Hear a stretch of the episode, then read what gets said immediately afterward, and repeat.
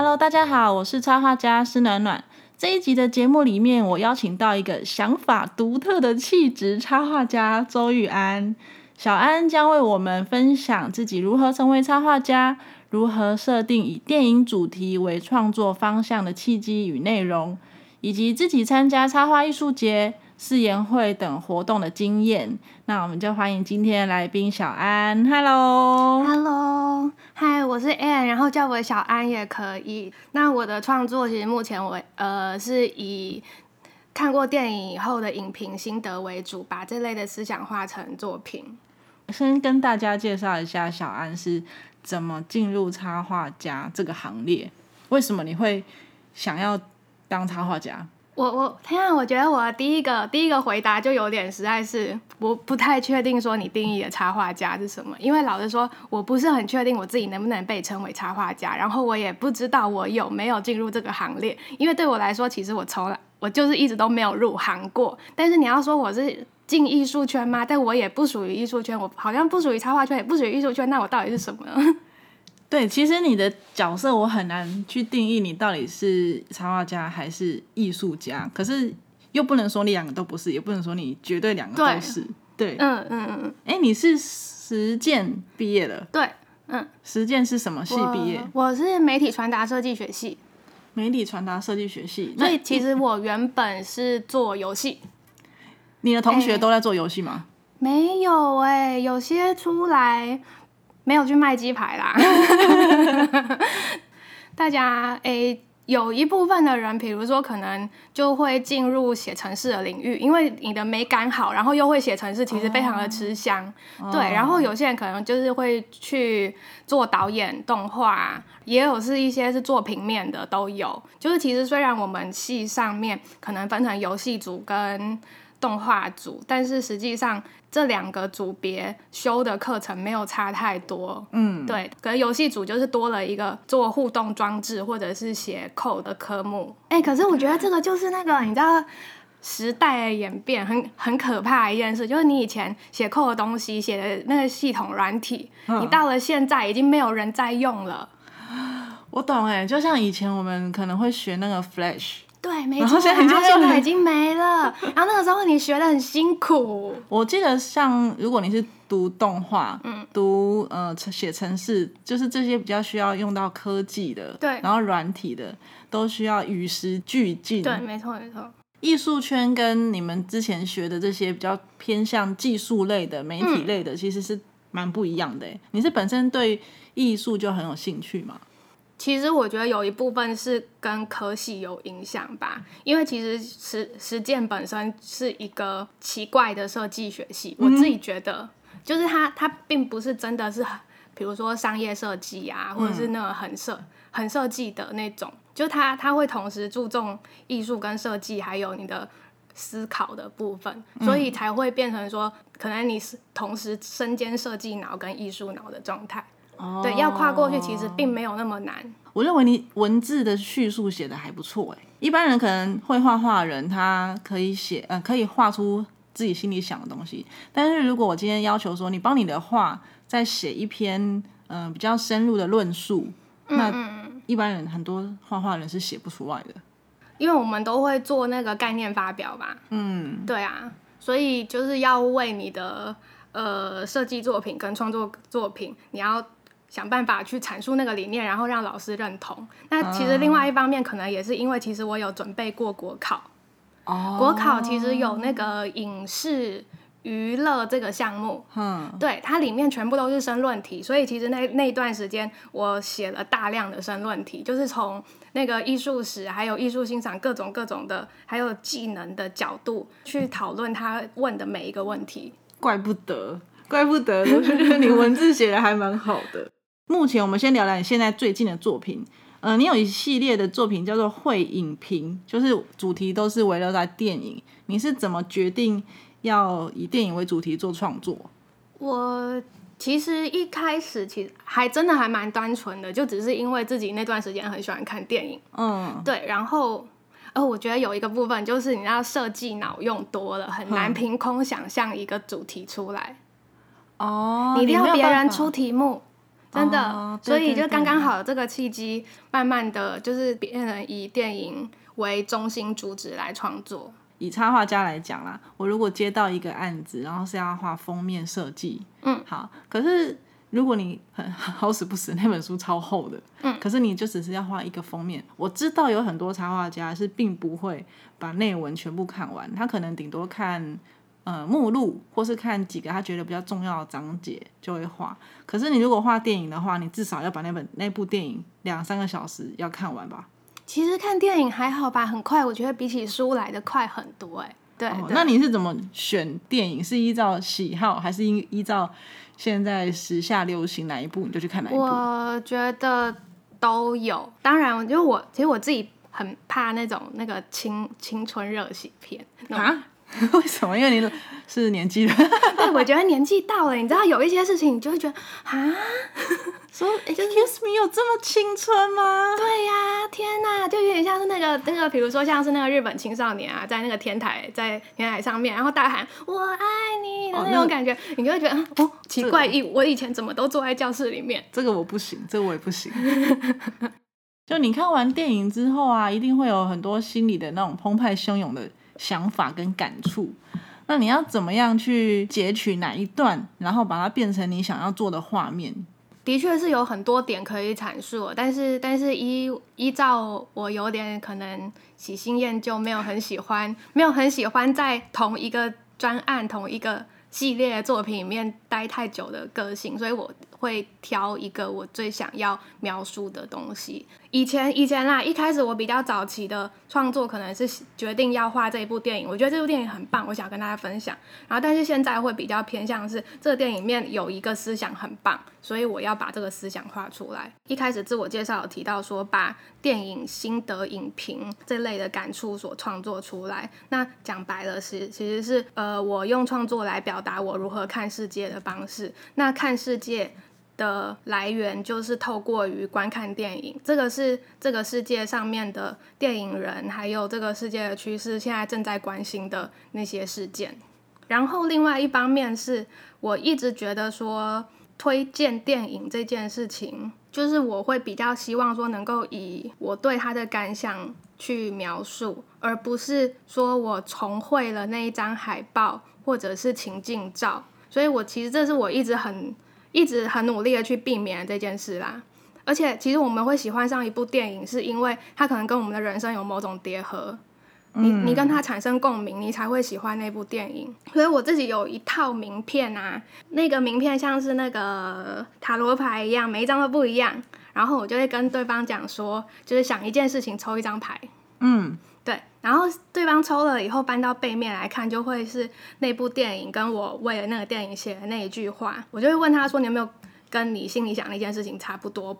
那他可能会去思考。那如果刚刚好真的有有为他解答到，或者是跟他想的这件事情一样的话，他就会去看那部电影。因为通常我们如果跟人家讲说：“哎、那个电影很好看”，然后对方就说：“哦哦，好，我知道。”就敷衍你一下，也才不不不一定会去看。对对对对，你一定要有个强烈的动机，你才会去看。其实你也是透过你呃你的传达方式，然后用不一样的角度去推荐人家看某一部电影，而且甚至是更达到推荐那个人的心理的状态。嗯，对。对那你画了这么多电影和画作啊，你有哪一个是你最喜欢的？近期的系列就是呃比较抽象性的，是我最近喜欢的，比较抽象。我记我记得最近是有一幅蛮震撼的是，蛮震撼的。有一个是钢管 钢管的那一幅。怎么？为什么震撼的点在哪？其实我一开始看到画面，我觉得还还好，我不知道你在画什么。嗯，然后我就仔细看了一下，首先是有一个人缠绕在一个钢管上面，应该说一坨粘土。然后你仔细看，好像有液体流下来。哦，你有看这么细哦，我吓死我，了！你可以解释一下这一幅怎么搞的吗？怎么搞的？怎么了？它怎么了？你怎么画？它是什么电影？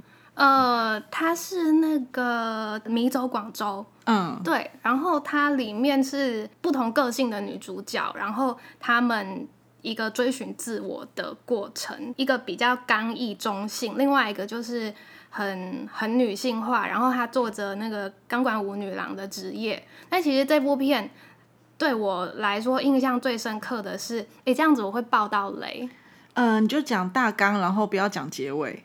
好，里面就因为我们通常，比如说我们会对那种庙会女孩啊、钢管舞女孩，就是她们，很可能会有一种呃既定的印象，比如说她可能很爱玩，或者是她为什么一定要展露她女性太大胆不该有的一些面包、面貌。就是我们用比较不好听的说法是“不检点”三个字。对对对对对对对对对，但是它里面却却有提到一个我觉得很重要的关键是说，他是因为喜欢而跳舞，那是他的职业，所以他并不是因为为了要取取悦于男性之类的。所以如果这是我的职业，你应该要付钱给我，我不跳免钱的。他并不会把别人对他的不公平归咎于我是女生呢。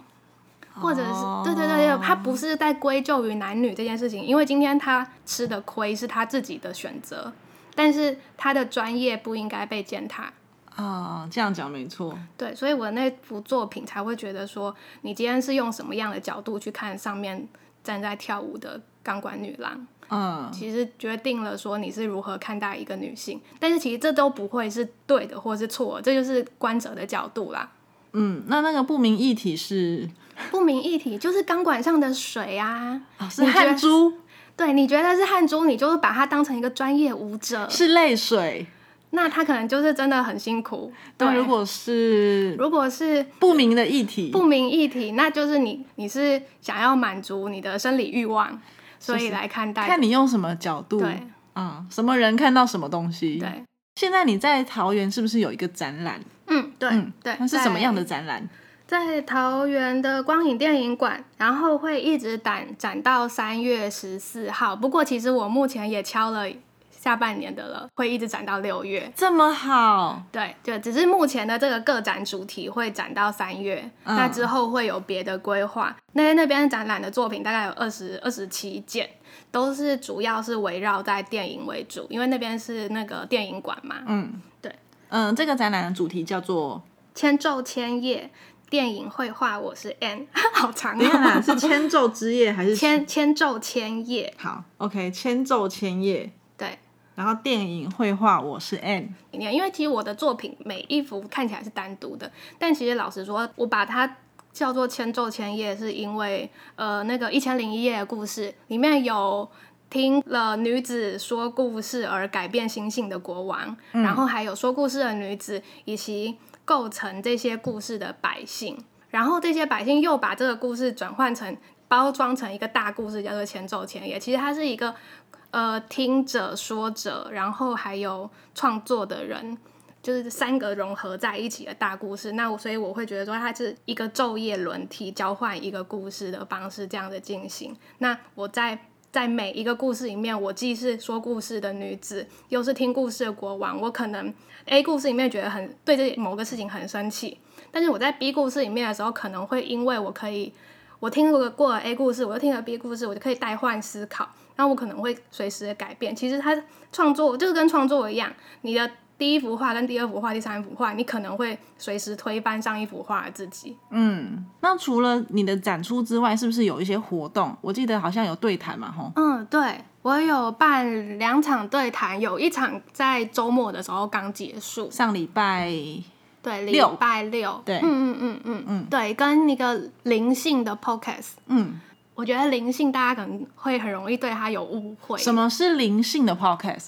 灵性本身，它是一个好难讲哦，大智慧嘛？其实我觉得我讲的也不是正确的，嗯，但是它绝对不会是我们所谓的那种灵异的东西，嗯，对，而且而是你用一个尽量客观的方式，用一个很大的角度去看这世界上的每一件事情，没有一件事情是坏事。每一件事都是好事，你可能会因为借由发生了这件事情而得到了一些东西，它都是不断的在圆满你的灵魂。听起来有一种佛教感，对，像是像是这样子。可是其实我觉得，观看电影或者是你对任何东西的收集都是这样，你的灵魂有某一些缺憾没有被圆满，所以你可能会特别的喜欢去做某一些事情，你一直避免你不希望去发生的那些事情，它一定会回来找你。听起来很糟糕。如果你没有办法解决那个问题的话，可是可是讲白了，就是这个不是一个很玄的东西啊。大家为什么都不好好的把厕所弄干净？这是公家的厕所，你要有点公德心啊之类的。可是如果你一直很在意这件事情的话，其实你不管去哪一间厕所，你一定都会觉得它很脏。那还不如说你就接受它，厕所其实就是会有可能会这么脏，甚至有点更脏。那你就是自己自己背着那个酒精片，然后把它擦干净，其实就是解决认为有问题的那个人，也就是自己。其实问题都是。根源是来自于自己，你是要怎么用用什么样的角度去看这件事情？那如果你一直用同样的角度，这件事情就是没有被解决。那你说他回来找你，是因为这个东西、这个观点又一直在你的身体里面出现？嗯，对。但其实也，我觉得也不一定每件事情都必须要解决。就像那个逃避虽然可耻，但是有用一样。你知道今天有一些缺点，就是你的人设嘛？你为什么不接受你的人设？哎，其实我很不喜欢这部片，虽然这样讲，虽然它很红。但是我不是很喜欢这部片哦，对，因为我觉得那个平框实在是太废了。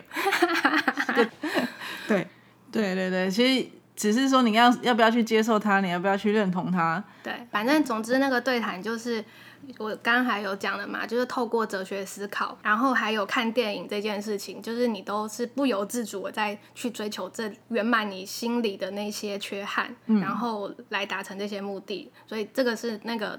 那一场对谈的主题，那二月二十一号的时候还会有另外一场，我跟另外一个有工业设计背景的，他我觉得他比较偏，可能比较偏设计师吧，因为是工业设计背景，嗯，对的的一个小王，对小王，好叫他小王好了，他就叫小王嘛，对，他叫小王，对，然后就我们会一起看孤味，就是大家可以来看孤味是免费的，然后。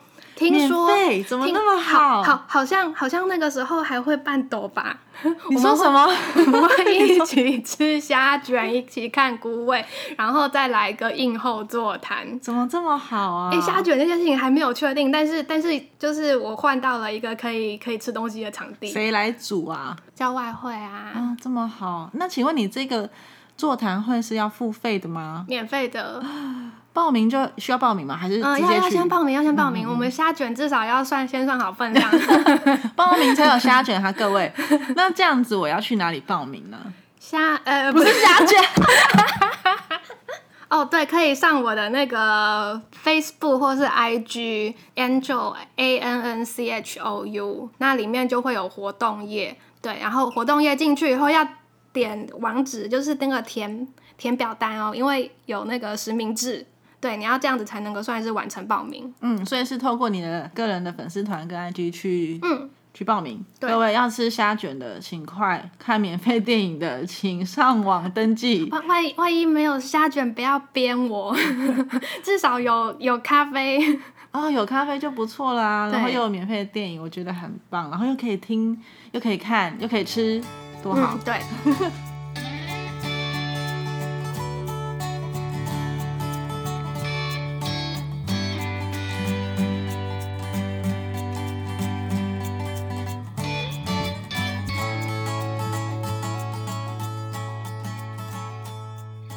黑暖花铺开台到今天已经是三个月了。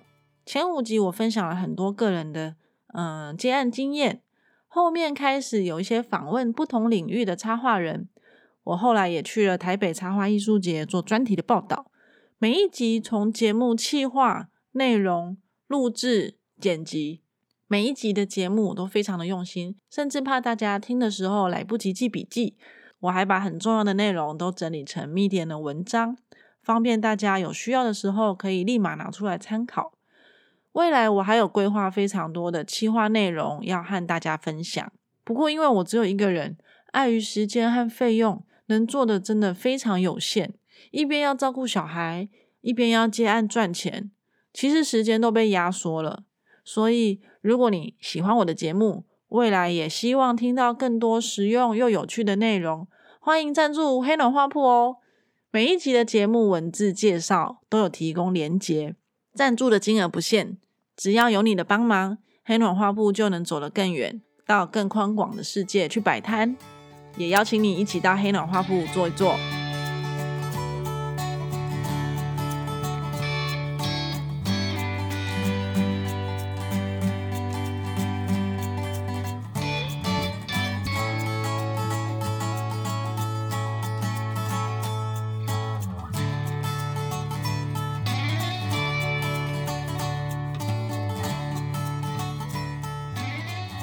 当初我和小安认识的时候，其实是透过一个单位叫做行者艺术。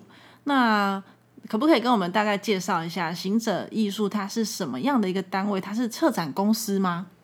我觉得行者跟我一样，本身都是有点难定义的状态，就是很难定义的人凑在一起。对，没错，没错，没错，就是我们，我们全部都是有那个多重背景的多工者。嗯，对。那行者，行者本身的确是有在做策展，没有错。我们最主要的目标应该是让艺术文化成为产业。成为产业，当它有经济价值、有商业模式循环以后，才能够存活下来。嗯，对，这个是我们最终的目标，就是让艺术创作者们还有艺术能够走入生活这件事情。因为艺术走入生活这件事情，其实常常被谈到烂，走入生活的那些东西。它到底是什么烂掉的文创吗？我觉得我好坏。这件事情从我好几年前就听到，甚至我还是学生时代的时候就在讲艺艺术走入生活，美术馆如何接纳人群。我有时候也会觉得说，如果我现在就想要马上达成这件事情，是不是是一种自傲？就是它不可能会是马马上出现的，而是说，当那个民众们就是跟这些东西不太有缘的人，他们先接触了一些平易近人的大众性的作品了，然后再能够进入美术馆。像是北美馆，我觉得它很棒的地方是它有一个很大的大厅，然后你进去是免费的，你要看进入进去看展以后才需要付费。先已经把那个所谓的那种白盒子，就是。很沉重的那种大门，先把它打掉了。我觉得这个是好的。那回到行者艺术在做什么？嗯，好难讲哦。嗯，先说说你们有什么样的业务好了。举例来说，其实我自己前阵子和前行者艺术有合作一档展览。那那档展览是怎么促成的呢？其实是我们之前就有签一个约。那行者艺术，我们简单的来说，就是它旗下有一群签约来的插画家。那他们手上又有一大票合作的空间或是咖啡厅，那他们的角色其实在做一个媒合，促成一个展览的发生。那他们是作为一个中间的角色。那所以之前我这个展览就是已经结束了，我是透过行者艺术，呃，他们来帮我统筹。嗯，插画家要做的事情就是把你的东西授权给他们，那他们会帮你找空间，甚至帮你做输出，然后帮你办展，做一个比较整体的规划。对插画家跟艺术家来说，你并不用负担很昂贵的输出费用，但是你就可以让你的作品用更平易近人的方式在咖啡厅里面做展出。那行者艺术其实在这一块，我认为做的是非常好。他们一直想要达到的是让插画家可以用更无痛的方式，呃，去宣传自己，然后同时也让这个艺术这个产业越来越蓬勃。刚刚有提到授权那件事情，其实另外一个角度来看的话，其实我们是被授权商，也就是说，艺术创作者把自己的电子作品的电子档交给我们，然后我们会做成那个授权画作。那其实我们的展售都是用授权画作，所以其实艺术家们不需要，不是把真机给我们。我们最近会发展 Pinkoi，对，行者艺术已经开了 Pinkoi，那大家如果有买画需求的话，可以上去看一看。像刚才有提到，像是那个什么商业空间的展览的部分呢？其实我觉得有一个要说的是说，呃，刚才因为有提到成本这件事情，艺术创作者当然可以拿着拿钱去办展览，但是其实我觉得最主要的还是说你的这个钱到底要达成什么样子的目的？因为其实，在商业空间，商业空间本身就比如说像是咖啡厅、餐厅，它毕竟本身还是一个吃饭的领域，那你在那里所达成的效益。还是会有一定的限度的。其实不是说大家不要花钱，或者是要砸很多钱进去，而是你在把钱放进去呃之前，你一定要思考说你要在那里面做些什么事情。那你在行者艺术里面担任什么样的角色？你有做什么样的工作？我我是行者艺术的艺术总监。行者艺术其实本身大概有拿到。差不多一百位艺术家的授权，那我们大概也有差不多一千幅作品的库存量。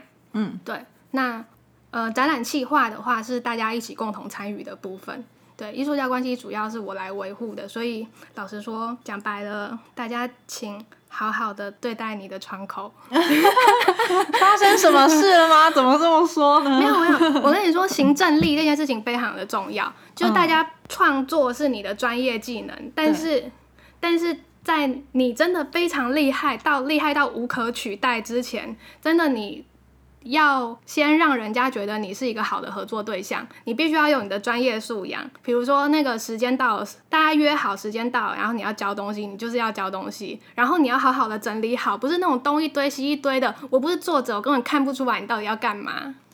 哦，我觉得听到目前有一个很有趣的点是，小安他本身是创作者，所以他知道创作者的辛苦，他创作者的心态。不过另外一个角度呢，他又是一个行政人员，他必须去当一个窗口，这时候他就会看到各种不同创作者的专业程度的展现。所以如果你是一个草草了事，把东西丢出去，那别人你是怎么看待你的作品，别人就是怎么看待你。对对，这很像就是呃。我本来是创作，但是我后来进去一间公司，我变成一个主管，我要来面试这些创作者，你就会看到，哎呦，怎么有人那个履历写成这样子，作品集整理成这样子？那久了久了，你就会发现，哦，原来要做到什么程度才是对得起自己的？我觉得老实说，就是你你给你的窗口方便，然后他也会给你方便，而且你会留下一个很好的印象，以后他有什么呃计划活动都会优先找你。说的太好了。对。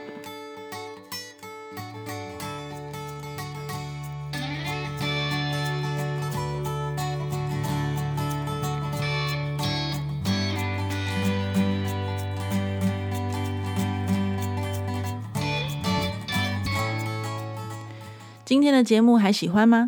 感谢你在这么多频道中选择收听黑暖画铺，真的非常的谢谢你。如果你对节目内容有什么想法，欢迎私讯或留言让我知道。若有需要我帮忙的地方，也可以提出来，我很乐意在节目中为大家解答。